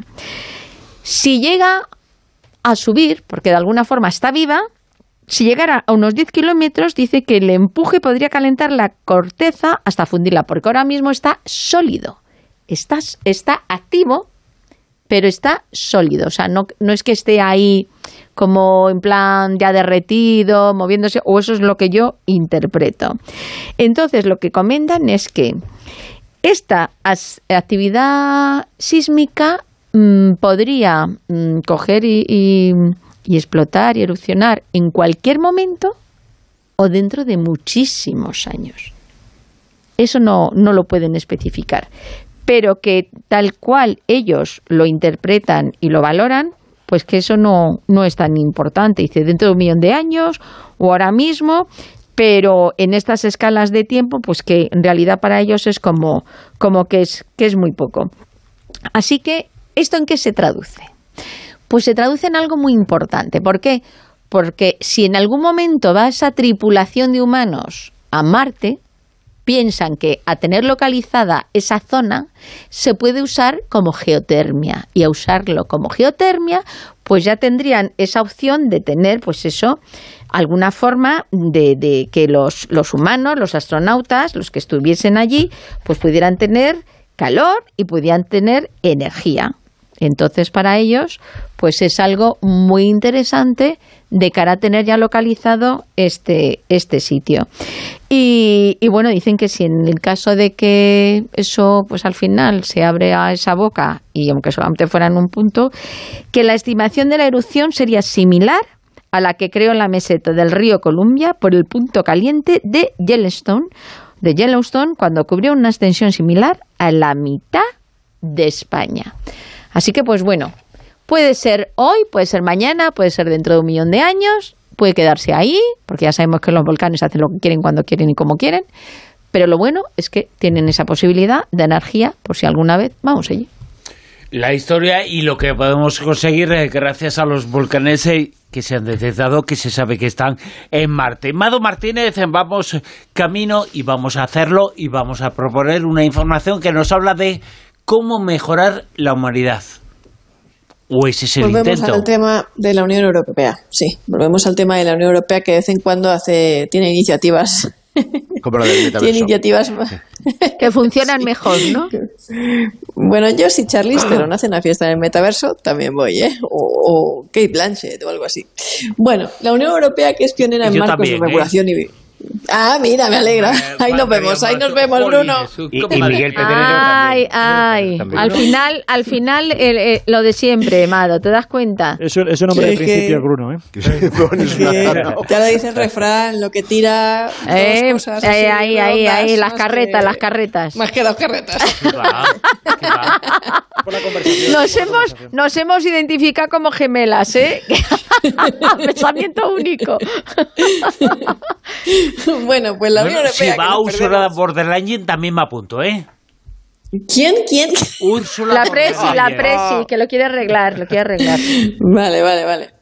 Bueno, eh, pues que la Unión Europea, que siempre intenta ir por delante y adelantarse a los desafíos que puedan surgir y siempre está regulando en, bueno, Eso y como, en materia... como, como Afrodita, pecho fuera. Claro, y más sin gaceta. En materia alimentaria, industrial, la privacidad, la seguridad y esas cosas eh, que puedan surgir y no remolque la ciudadanía, pues porque en Estados Unidos, por ejemplo, es distinto. Las empresas que hagan lo que les dé la gana y luego si hay algún problema, ya lo resolvemos en los tribunales, ¿no? Pero en la Unión Europea no. Así que, bueno, pues ya tenemos marco ético en la Unión Europea, un marco ético para regular las investigaciones que pretenden aumentar las capacidades físicas, cognitivas, morales, cosméticas o de longevidad de las personas a través de las tecnologías emergentes. Esto, forma parte del proyecto Horizon Europe, que se ha publicado en la revista Science, y pretenden, eh, bueno, pues ser ejemplo, no de fiestas en el mesaverso, pero sí de otras cosas, y tener alcance global. Todo esto responde un poquito a todas estas cosas que están pasando ahora mismo con la corriente transhumanista, por un lado, que aboga por el mejoramiento de la especie, y los bioconservadores, por otro, que creen que la mejora biotecnológica de la especie puede suponer una extinción de la especie en sí y una fuente de, de- de desigualdad, ¿no? Entonces, la regulación se centra en cinco mejoras. La física, pues yo qué sé, pues para ser más alto, para ser más fuertes, ¿no? Para mejorar nuestra resistencia a la gravedad, a la radiación, lo que sea, mediante ingeniería genética, medicamentos y cosas así. La cognitiva, es decir, la mejorada o sea, la, enfocada a mejorar la inteligencia, la memoria, la conciencia, yo qué sé, incluso nuevas sensaciones, niveles de mente. La longevidad, que es la que pretende alargar la vida o sueña con la inmortalidad. La moral y la cosmética, que también son, pues, a lo mejor las más polémicas, sobre todo la, moral, mediante el uso de la biotecnología, porque, por ejemplo, pretende fomentar comportamientos éticos en la población, ¿no? Y la- la- la de la longevidad, que, que aboga un poco por el tema de la inmortalidad, que también es un tema bastante polémico. Entonces, ¿cuál va a ser la escala ética si aspiran a ser financiadas por la Unión Europea, ¿no? Todos estos proyectos de investigación y de innovación. Bueno, pues los tres valores claves en esta escala serían el bienestar individual, la autonomía y el consentimiento informado. Es decir, que las personas sean muy conscientes de lo que supone esto, de los beneficios y problemas potenciales que esto puede tener, especialmente en las mejoras irreversibles, ¿no? Y los siguientes valores tienen que ver con la igualdad, la justicia y la responsabilidad moral y social, porque las nuevas tecnologías siempre abren nuevas brechas de desigualdad o pueden abrirlas y eh, las biotecnologías también. Eh, pensemos en las diferencias abismales que podría haber entre bebés genéticamente modificados para ser más fuertes, atractivos e inteligentes y bebés no modificados. La diferencia entre los que sí se pueden permitir esas mejoras y las que no. Y por otro lado, ¿es ético mejorar genéticamente a un bebé antes de que nazca, sin su consentimiento? aunque yo, la verdad que si nos ponemos a ponernos tan tiquismiquis, iría un poco más allá. Y decía, bueno, ¿es ético no mejorarlo, pudiendo hacerlo? ¿Es ético que nazca sin su consentimiento? ¿Quién da su consentimiento para nacer? ¿No? Porque al final, ¿quién, quién, te- quién, quién pide nacer? En definitiva, que no creo que tenga mucho sentido preguntarse este tipo de cosas eh, en el futuro de un niño recién nacido. ¿Por qué no? Porque si es para mejorar la calidad de vida, ser inmune a enfermedades hereditarias, esquivar una ceguera, eh, enfermedad de Huntington, ser fuerte, resistente, tener buenas capacidades cognitivas, pues no sé, peor es eh, que te hagan un agujero en la, oreja. A mí me lo hicieron cuando era pequeña y nadie me preguntó. Y eso sí que es una mutilación, ¿no? O circuncidarlo, o, o que te quiten el clítoris, no sé, en temas de menores, ¿no? Sin tu consentimiento. Bueno, pues yo ahí sí que pondría el grito en el cielo. Bueno, de la misma manera que todo el mundo puede tener acceso, a ver, eh, creo yo, vamos a ponernos en contexto, lo de las desigualdades sí me parece importante que si hay una mejora de la humanidad, que todo el mundo pueda tener acceso a ese tipo de mejoras, eh, pues no sé, pues para tener más memoria o para no tener enfermedades hereditarias o este tipo de cosas, ¿no? Eh, mm, de la misma manera que todo el mundo puede tener acceso a través de la seguridad social a un tratamiento de reproducción asistida para tener bebés hasta los 40 años. Mujeres, sí, si me estáis escuchando, muchas de vosotras no lo sabéis. Si me estáis escuchando en Onda Cero, en La Rosa de los Vientos, casadas, solteras, ¿queréis ser madres? Sí, la Seguridad Social os da la oportunidad. Eh, todo el mundo, todas las mujeres lo pueden hacer. Es gratuito y en la Comunidad de Madrid hasta los 42 y la van a ir aumentando progresivamente hasta los 45. Entonces, bueno, eh, yo esta noticia me parece interesante, creo que sí, que hay que ir regulando y no ir a remolque de la ciudadanía ni esperar luego a, poner las manos en el cielo y, y luego a los tribunales y que sí que hay que ir debatiendo el tema. El problema es fundamentalmente que la tecnología avanza mucho más rápido que las leyes y seguramente cuando estén en vigor muchos de estos planteamientos éticos, eh, los retos ya están muy, muy, muy por delante. Pero es verdad que no solamente la política, creo que también la industria, que en definitiva el, mundo laboral, eh, sindical, etcétera, va a tener que ponerse muy a fondo las pilas porque los cambios que vienen van a ser muy rápidos y además mm, mm, muy traumáticos, porque la implantación de la inteligencia artificial, lo de los cyborgs hoy por hoy sigue siendo una anécdota, pero va a ir a más. De hecho, hay prótesis eh, extraordinarias, exoesqueletos, eh, ojos biónicos, eh, es que hay de todo. implantes mm, cocleares, es que me sale muy mal la palabra, ya sabéis, esos tipo de audífonos que van insertados en el cerebro. Claro, nosotros además solemos abogar por, bueno, si es para paliar una enfermedad o para evitarla, bienvenido sea mm, pero es una reflexión muy profunda que hay que hacer, porque es verdad que si tú tienes una predisposición al cáncer y esta puede, eh, antes de nacer, evitarse, sería inhumano moralmente no dar esa facilidad. Pero la misma eh, historia, por ejemplo, para eh, que tú tengas una visión rayos X que va a hacer que tengas unas posibilidades que otra persona no pueda tener, esas va a tener que ir eh, a costa del erario público, va a tener que asumirlas solamente una parte de la humanidad, que curiosamente va a ser la que más dinero tenga. Eh, vamos a estar haciendo clases distintas. Mm, eh, cuando digo clases me refiero a clases sociales, pues son retos muy importantes que vienen por delante. Y eso, por ejemplo, en el caso de las neuromejoras, ahí no por temas, como tú dices, también eso de salud, sino justo eso, queremos gente, una especie que sea más inteligente, pero luego cuando tengamos esos, esos ejemplares humanos más inteligentes, les vamos a hacer que tengan también una función distinta, porque en principio, claro, preferiremos a quienes queremos tener gobernando, que gente más inteligente, más preparada, ¿no? Un poco vamos a eso y por eso está la formación, eh, como hemos estado hablando antes, ¿no? La formación académica para que la gente esté más preparada, sepa más. Si ahora de serie ya te vienen con mejor predisposición para poder asimilar mayores conocimientos, cuando terminen ese recorrido, la sociedad también, los que seremos menos inteligentes, les damos, les concedemos más poder y más, claro, es un problema, porque sobre el papel, claro que sí, yo también quiero que me gobiernen los más inteligentes, los más preparados, pero aquí ya hay una claro, resulta que tienes una tiranía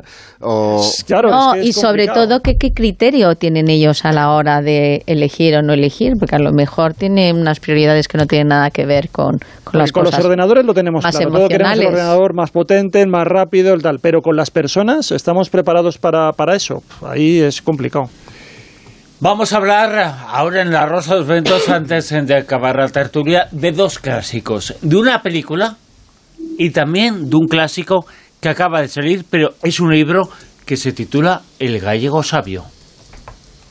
¿Te suena, no? Ya hay, hay película. No, no, no, Vamos a ¿eh? hablar de una película y de un libro clásico. La película, ahora lo contamos. Y el libro clásico, que ya es clásico, pero acaba de salir, es El gallego sabio. Un gran libro. Claro, ¿qué has escrito tú? En, cuanto al volumen, digo que es un gran libro, es un libro muy no, es un gran libro en cuanto a volumen y también en cuanto a contenido. Sí, tiene muchas páginas. Sí. Está cargadito de contenido.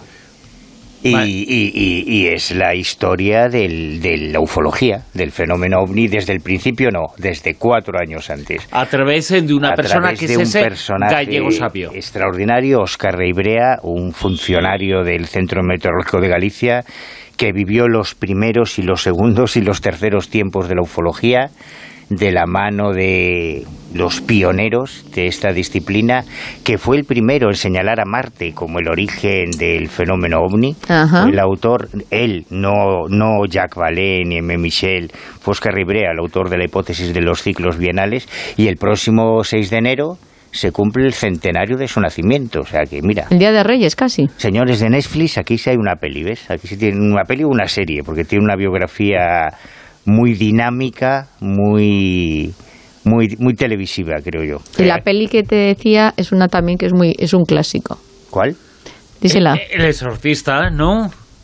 Bueno, es que no, no el exorcista, El- es... es Poltergeist, creo. O Poltergeist, eh, quiero decir. Tampoco, tampoco. Ah, ¿no? No, no, son muchas. Ah. Porque lo que ha ocurrido este año es que se ha conmemorado el 40 aniversario de un momento único en la historia del cine, del cine de terror, en que en ese año 1982, hace 40 años, se, se, se estrenaron una serie de, de películas que cambiaron un poco nuestra percepción del terror, del cine y del misterio. ¿no? En ese año, fíjate, 1982, eh, en varios, en varios medios de comunicación, en varios artículos en la prensa, se planteaba si no se había ido demasiado lejos con esa con esa revolución del cine de terror, porque hasta entonces en el cine de terror clásico, en clásicos como Frankenstein o el, el gabinete del doctor Caligari, casi siempre el, el suspense, la tensión y el miedo estaba más vinculado al contexto, a las tramas, a las historias o a los personajes que a las eh, escenas o a la acción explícita. Pero llegan películas como El enigma de otro mundo, de John Carpenter. No sé si os acordáis de esta película terrorífica, que en realidad es un remake de, de otra versión que se había estrenado en los años 50, creo recordar, y que, eh, digamos, que da un- una vuelta de tuerca a la amenaza extraterrestre ubicada en el Polo Norte, con escenas muy explícitas, además de terror.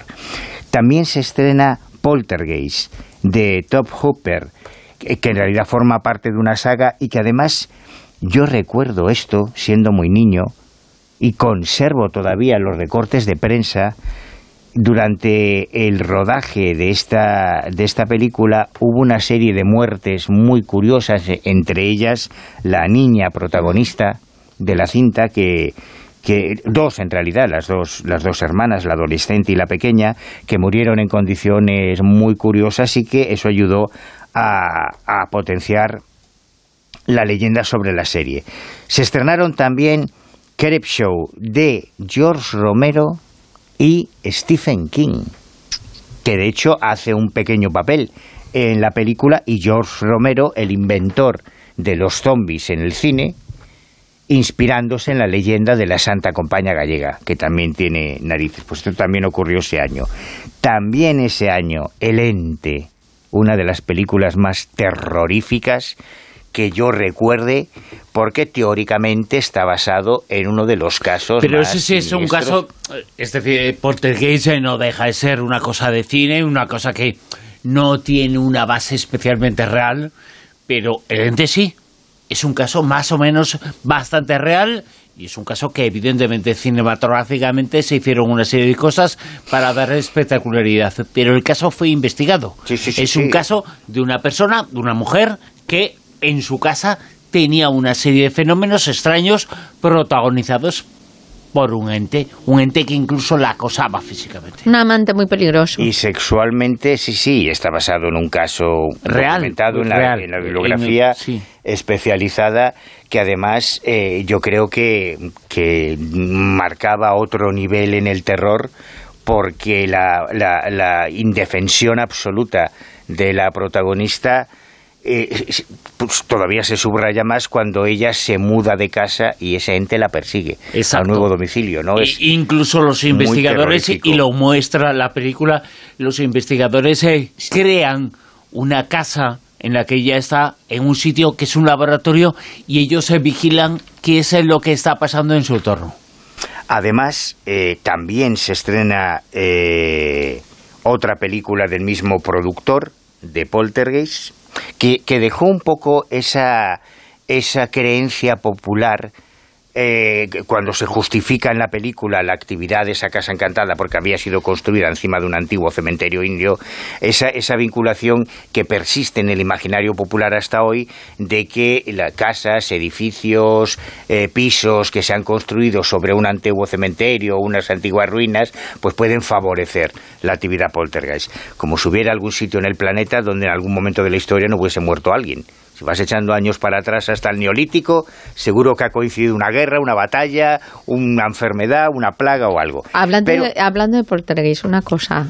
En la escena cuando está la madre que se escurre en, en la piscina que están eh, haciendo y salen los, los esqueletos de los restos Sí. de los supuestos nativos indios, pues por Vaya lo spoiler, visto... vaya spoiler que acabas de hacer. Pues da igual. Pues por lo visto eran de verdad.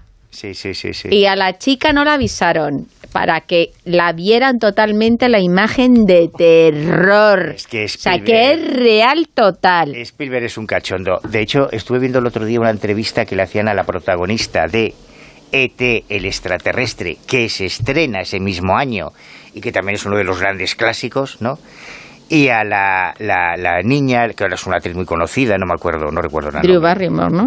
Drew Barrymore, decía que ella estaba convencida de que el ET era real, porque incluso cuando no rodaban, eh, Spielberg tenía contratados a dos chicos dentro del muñeco para que se siguiese moviendo y para que ella estuviese convencida de que el ET era real. Bueno, pues además de todo eso, ese año eh, también se estrenan varias entregas de otras sagas míticas, Viernes 13 y Halloween 3, que está dirigida por Tommy Lee Wallace y yo no sé, no he sido capaz de averiguar si este Tommy Lee Wallace tiene al- algo que ver con Irving Wallace, el escritor padre de Amy Wallace, que fue una de las amantes y de las brujas de Carlos Castaneda, porque en esta película, em, en Halloween 3... Eso sí que es hilar, eso sí que es hilar. No, no. Y no lo que hace Bruno. Libro Enhorabuena, al libro. enhorabuena, porque eso sí que es. No, y espera que te lo remato. Porque en esta tercera entrega de Halloween, subtitulada Espérate que luego combina las letras Noche y le de saldrá otra brujas. cosa. No, no. Permuta las letras del es que apellido. explícitamente aparece en todo el pantallón, en una de las escenas, una de las protagonistas leyendo un libro de Castaneda, Relatos de Poder. Por eso digo que no sé si este Wallace tendrá algo que ver. Libro de Castaneda que hiciste tú su biografía. También, como la del gallego sabio. El Gallego Sabio es el libro que tiene que leer la gente. Está en el Ojo Crítico, en la página web y están muchas informaciones con Almadía Rosavientos. Hasta que la tertulia Zona Cero de esta noche, tertulia con Manuel Carvillal, con Mado Martínez, con Giuseppe Quijarro y con Juan José Chezoro. Gracias. Hasta la próxima. Adiós. Abrazos.